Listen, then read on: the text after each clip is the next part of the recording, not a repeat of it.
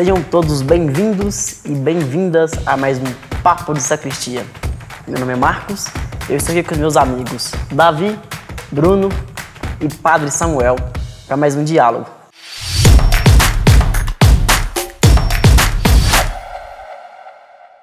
A santidade. O que precisa fazer no cotidiano para sermos santos? É preciso fazer parte dos Vingadores? É, procurar a, a paz entre a Palestina e Israel? Ou simplesmente sermos nós mesmos? Bruno, para você, o que é, o, o que é a santidade? Qual, como ser santo no dia a dia? Como você encara isso? Eu vejo a santidade, a pessoa é, ser santo, aquela que consegue é, fazer aquilo que Deus espera para ela, aquela que é, consegue colocar no dia a dia, consegue colocar no, no cotidiano, as coisas simples da vida mesmo, aquilo que Deus espera e deseja que a gente, que a gente possa fazer. Então a santidade ela tem mais a ver com os sims ou com os nãos no, dia a dia da vida? Eu acho que tem mais a ver com os nãos, mas os nãos sobre nós. É a gente dizer não para nós. Eu acho, eu acho sim, né? Pelo menos na minha santa ignorância, eu acho É santo. que é santo. É santo. É, é importante que é santo. A ignorância pode ser santa. Outro tópico. Alguns chamavam no período antigo, falavam que a ignorância é o oitavo sacramento. Mas eu creio, eu acho que para você ser santo você tem que dizer muito não para si. Porque é, pelo que eu vejo assim, das histórias dos santos, é aquela história realmente de, de, de negação de si né, e aceitação do plano de Deus. Agora, se nós, será que todos nós estamos preparados para esse percurso? O que também é uma pergunta. Eu acho que eu não estou preparado para dizer tanto não assim para mim. Então, quer dizer, eu acho que é inevitável, desde o princípio. Quer dizer, santidade tem a ver com, uma dimensão também de uma certa negação. Mas uma negação porque o amor compreende isso, né? Então, quando a gente ama alguém de alguma forma, a gente sempre deixa algo de pessoal, né? É, Quem namora, por exemplo, ah, eu queria ir em tal lugar, frequentar tal lugar. Então, é um não que começa difícil, desafiante, aperta a gente, entra no egoísmo, né? Como o Davi falou. Mas esse não pode se tornar um sim. Quer dizer, um sim para aquilo que é belo, para aquilo que é bonito. Eu acho que é tanto não, disse muito tempo atrás, estava vendo, estava lendo uma reportagem, é reportagem, sabe? Falando sobre a vida de alguns santos, e eu vi que algumas santas, e não necessariamente pessoas que vieram santos, mas algumas mulheres faziam jejuns, jejuns, aqueles jejuns intermináveis para mortificar a carne, não sei se o padre, Uhum. o padre vai poder elucidar isso não, mas para mortificar a carne. E literalmente mortificar, que elas morriam no jejum, no meio do jejum. Porque né, você está mortificando a carne é para a carne morrer. Então automaticamente você está na carne e morre. É o que é um pouco problemático. né? Historicamente falando, a santidade, a maior parte das pessoas pensa que a santidade tem a ver com uma coisa da cintura para baixo. Quer dizer, olha, a gente tem que tomar cuidado com os impulsos, aquela coisa toda. Só que é interessante se você olhar assim, a definição mais é, genuína né, da santidade. A santidade é a perfeição da caridade, do amor, né? a plenitude dos dois preceitos. Que é amar a Deus sobre todas as coisas e ao próximo como nós mesmos. Então, é, é- é de fato, às vezes é perigoso, eu acho que isso, e o cristianismo padeceu muito disso na história, imaginar que a santidade tem a ver com cortar o corpo.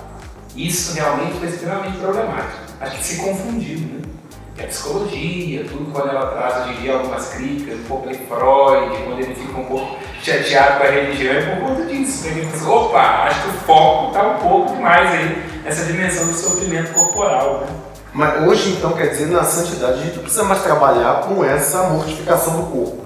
Nesse tipo de mortificação do corpo, né? Matar literalmente o corpo. É porque, na verdade, se a gente for parar pra prestar atenção, Davi, eu, eu diria que esse não é nenhum modelo cristão. Jesus veio na carne. Então a carne em si não é ruim. Acho que essa é a questão. Mas nós temos um caminho para em busca da santidade. Como o Padre Samuel bem disse, a ignorância seria o oitavo sacramento. Nós temos, outros sete sacramentos que são, que são o caminho para a santidade. Mas tem Né? gente que já pula direto pro primeiro, né? E qual, que é- qual que é o último, que é. Não, é importante ter a comunhão e a confissão né, nesse, nesse meio termo, nesse meio de campo, né? Mas entender assim, eu acho que é sempre importante situar isso. A, a negação, ela não pode ter um quê simplesmente de destruição. que às vezes a gente pode ter a impressão, não sei, às vezes nos filmes tudo aparece, né? Você tem a figura do religioso, da religiosa, como se Deus fosse um vigia da felicidade dos outros? Um velho, barbudo, sentado numa cadeira de balanço, se você fizer isso, eu te castigo, né? Algumas pessoas mais antigas lembram, assim, é, nas casas antigas tinham aqueles olhos, assim, o olho de Deus que tudo vê, então é uma ideia de santidade muito terrível, né? Acho que o amor, ele compromete, ele provoca, o amor convida a sair de si, mas não pode ser um peso.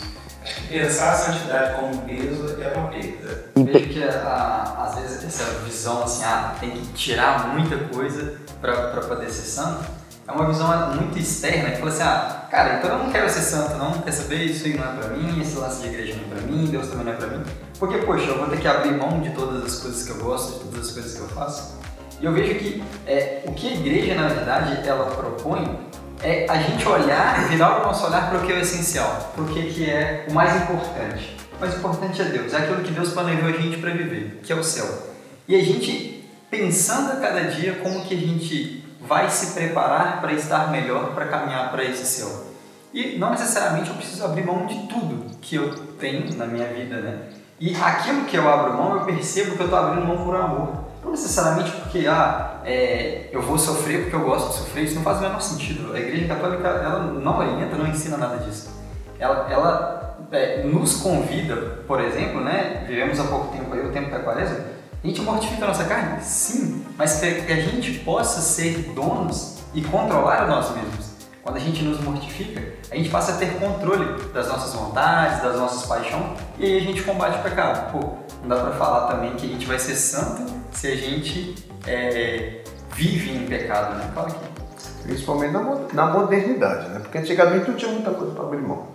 Mas hoje a gente tem muita coisa para abrir mão, né? Esse é o ponto, A gente tem muita coisa para abrir mão. Vamos parar para pensar aí. Ficou um pouco mais difícil. É, ficou mais difícil, antigamente o povo não tinha nada. Várias Às vezes até fazer, vou, vou abrir mão de comer porque não tem nada para comer, então já vou já vou estar tá abrindo mão aí da, da comida, já estou fazendo um jeito. Não tá útil ou agradável, é, né? Eu acho que esse é o grande desafio. Agora, o que é interessante, se a gente for parar para prestar atenção, é que hoje em dia a gente tem uma relação com o corpo, às vezes, que eu acho que ela daria inveja na mortificação dos medievais. Olha, comida vira remédio, não tem comer porque é bom para isso. Ou não pode porque dá isso. Ou então horas na academia. Pensa, hipertrofia, para você ganhar hipertrofia muscular, você tem que submeter o seu corpo a uma disciplina terrível. Olha ver que coisa interessante, né? Então, de qualquer jeito, a gente pode Não, é. Essa mortificação eu tô longe. Por exemplo, quem faz a hipertrofia muscular, se parar para prestar atenção, é um sofrimento terrível. E é interessante, né? A gente um pouco vê com maus olhos a ideia de um sacrifício para uma dimensão espiritual, mas a gente passa horas na academia, horas ali e faz direto e faz isso e faz aquilo, é interessante. Né? Mas em contrapartida, pessoas, né? tem aquela. É, não a gente, a gente é abstrato. Eu pelo menos estou gestante. em contrapartida, tem aquela famosa carta aos jovens que fala para os de Santos que tomo Coca-Cola e como hot dog. Tô, tô apto ali, ó. Tô, é, tô, tô, tô dentro. É um pré-requisito pra santidade. É. Mas a questão, assim, a gente. Não é uma questão que depois eu fiquei pensando, como que a gente pode ser santo na modernidade? Porque eu, eu acho um pouco difícil. Eu sei que tem, né? Como teve aquele. aquele, é, aquele que foi. Casa, gente, eu sou bem católico, né? É porque é santo novo. É porque é santo novo. Demora um tempo a gente incluir na ladainha. Mas é, de qualquer jeito. São Davi do Rio.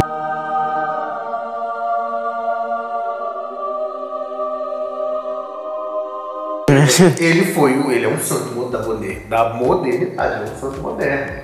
Né? Ele é um, é um jovem, ele é um jovem do século XXI que foi beatificado, santificado. Agora beatificado. Beatificado. Então como? Como seguir o caminho de Carlos? Eu acho que encontro, eu acho que em resumo, eu sempre penso a santidade assim, tem que ser um encontro né? é, pessoal com Cristo, estar desperto para os outros, acho que é isso. É o que Agostinho falava, Santo Agostinho tem uma frase muito bacana que diz, ama e faz o que quiseres, Agostinho fala. Acho que tem a ver com isso. Lá onde a gente sabe que a gente pode amar com amor generoso a Deus e pode amar os outros, eu acho que ali já tem a santidade.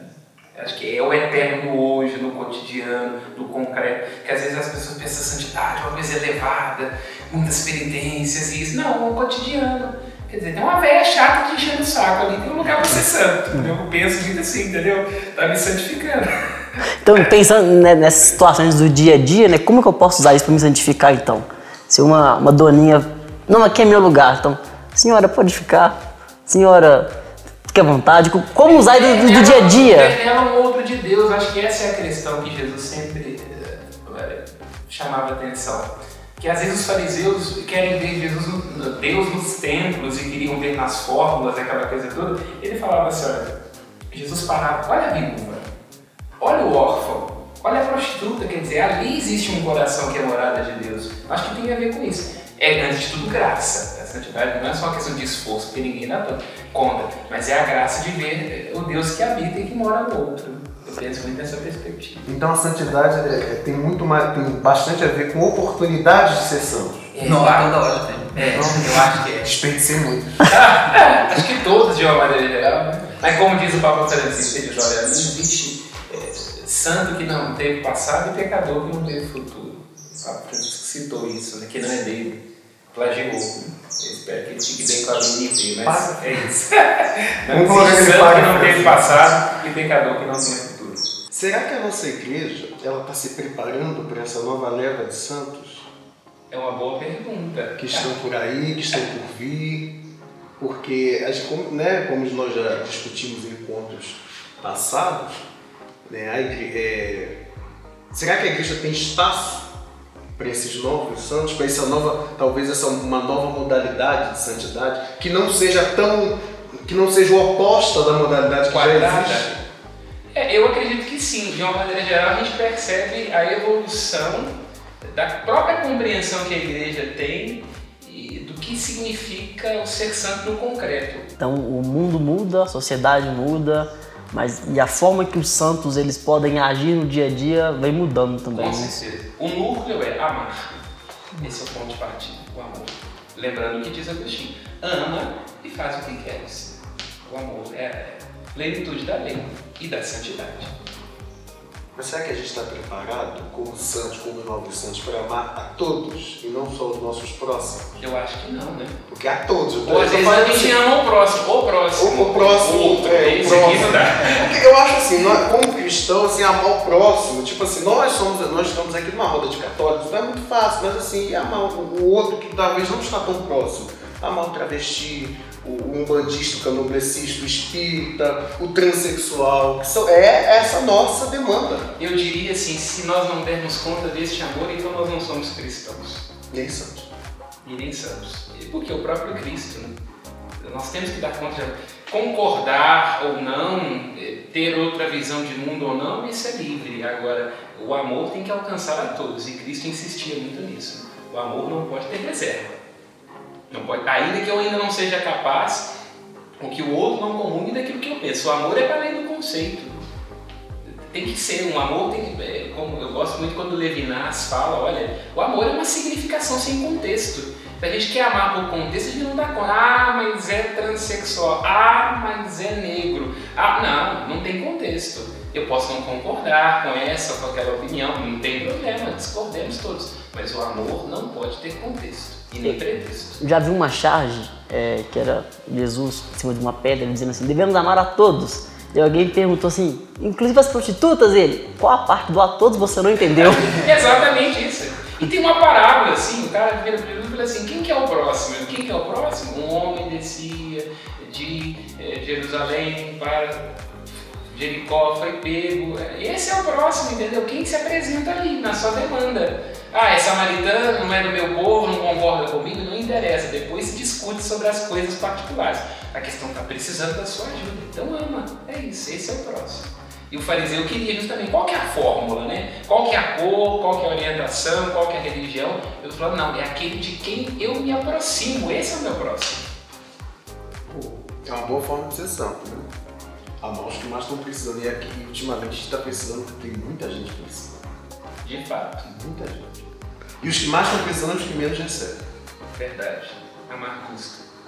Amém? Amém. Amém. O Papo Sacristia não termina aqui. Curtindo, comentando e compartilhando, você faça com que esse vídeo chegue a mais pessoas. Até o próximo programa.